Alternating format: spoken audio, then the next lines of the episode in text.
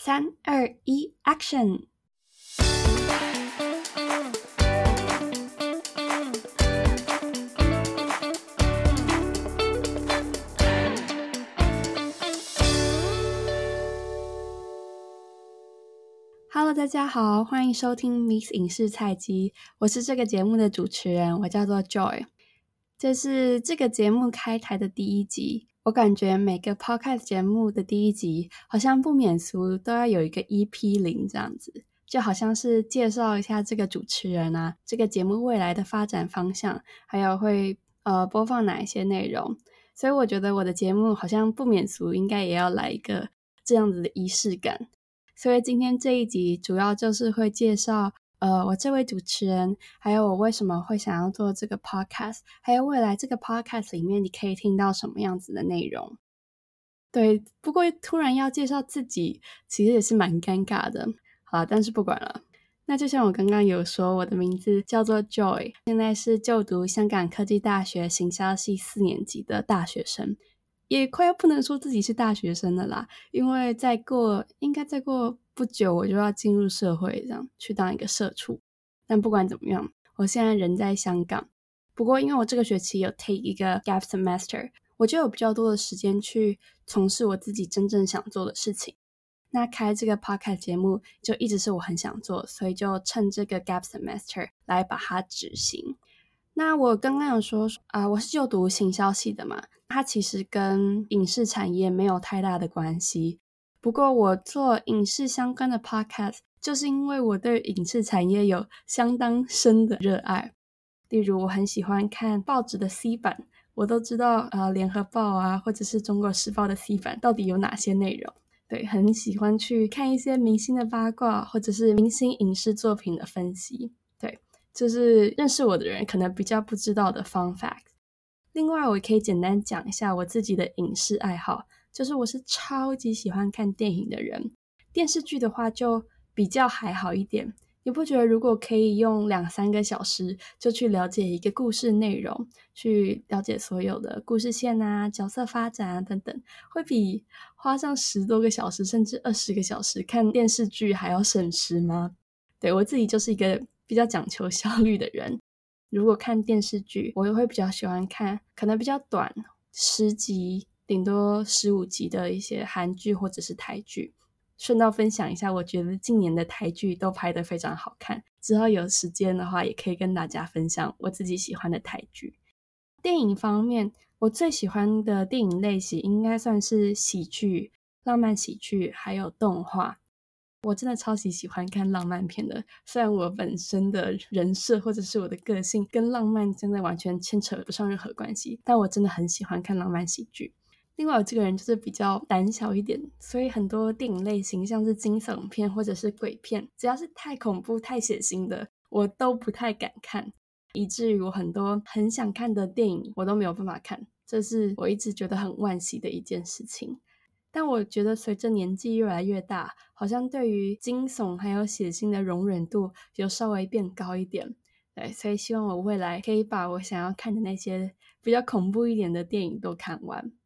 另外跟大家分享的是，我是迪士尼的超级大粉丝，所以你未来在这个节目里面应该可以听到蛮多跟迪士尼相关的内容。对，所以我觉得在香港有一件很幸运的事情，就是我们这里有一个迪士尼乐园。刚来香港的那一年，甚至还有买年票，就可以知道我是一个多大的粉丝。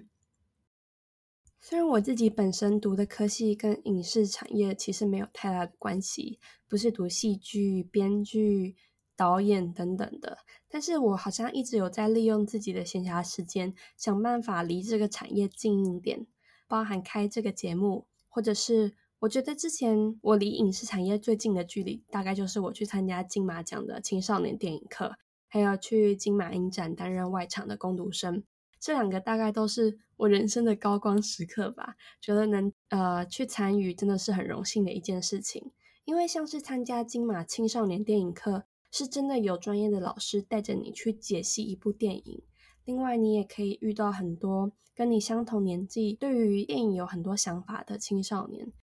可以从他们身上学到很多。另外，就是你直接去影展担任攻读生，就真的是进到这个产业，然后在第一线的去观察他们是怎么办一个影展，还有他们怎么去呃跟那些影人去对接，还有跟整个幕后的团队一起合作，那些最直接的观察都会让你更了解这个影视产业是怎么去运作的。对，所以我觉得都是非常宝贵的经验。以后有机会的话，再来跟大家分享，就是我跟金马奖这份蛮深的渊源。好，接下来讲一下为什么会想要做这个 podcast。其实从以前我就一直有做 podcast 的念头，是因为我本身很喜欢听 podcast，而且我小时候就一直有一个主播或者是做广播节目的梦。所以在这个年代，我觉得 Podcast 就是一个很好去完成这个梦想的平台。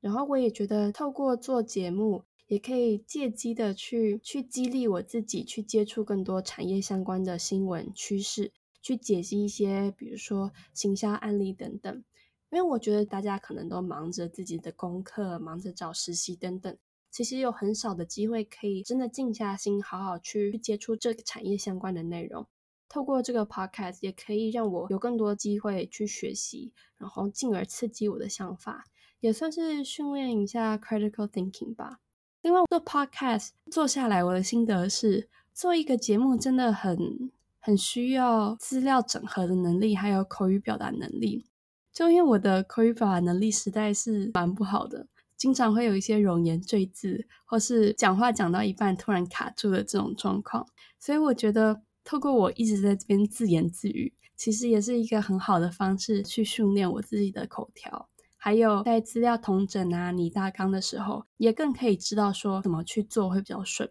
所以我相信多做几集节目之后，这方面会越来越进步，大家就会听到更顺的 podcast，我自己剪辑起来可能也会比较轻松。那接下来大家最关心的应该就是这个节目如果持续做下去，你会在里面听到什么样的内容？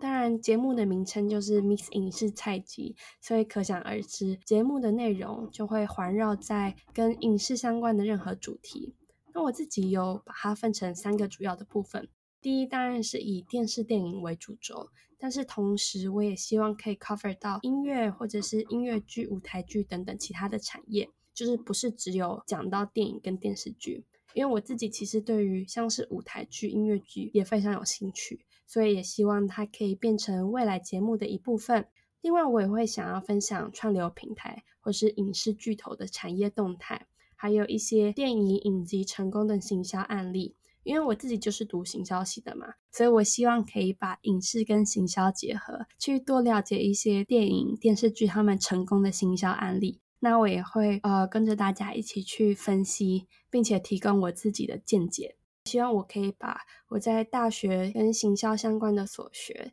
应用在影视产业这方面的案例上。另外，最后我也会想要以一个年轻人的视角去看影视产业，就是去看这些影视娱乐产业对于我们的未来或者是现在的生什么影响。因为现在大部分的分析啊，或者是呃报告这些，还是比较以专业的视角去看待，而不是以我们。可能是新鲜人、年轻人的角度去看，所以我会觉得，虽然我自己不是专业，但是以一个即使二十几岁的的心态去看，可能会有不一样的火花。所以我也希望透过这个节目，可以分享一些属于年轻人的心声。对，应该会是一个蛮有趣的角度。另外，我真的要重申，就如同这个名节目名称一样，影视菜鸡。我真的是一个菜鸡，不是一个专业人士，所以我还是会以网络上找到的数据或者是不同专家的观点为主，再增加一点自己的浅见。所以我很欢迎同样是想要进入这个产业或者是了解这个产业的菜鸡，跟我一起去探索学习。也很欢迎业界的专业人士给予我们更多更专业的分析或者是建议。另外，不只是一些比较可能震惊或者是严肃的内容。我也会希望不时来一点轻松的题外话，可能是分享我最近看的电影，或者是我自己很喜欢的明星。我也会想要找朋友上来这个节目聊聊，可能聊我们对于这个影视产业的想法，还有其他可能电影的心得等等，就会是比较轻松的闲聊，为这个节目注入更多的活力，不是只有我一个人在这边尬聊。对，好，那以上就是今天这一集的分享。我主要讲了我自己是谁，为什么会做这个 podcast，还有未来这个 podcast 会有怎么样的内容带给大家。所以好啦，这就是今天很短暂的第一集。我发现要自己一个人撑场，不停的讲话，其实也是蛮困难的一件事情。虽然今天这集我预计大概只会有十分钟，或者是十分钟不到，但未来我希望每一集的长度大概是二十到三十分钟。尽量带给大家更完整的内容，然后我也可以顺便训练自己的口条。那接下来我也很期待说自己会做出什么样的内容，还是希望这个节目可以一直持续的做下去，可能做到我毕业以后还继续做。大家有什么建议或者是想法，也都欢迎写信过来跟我讲，或是直接私信我的 Instagram。那我们就下次见啦！期待之后在这个节目跟你有更多的交流。拜拜。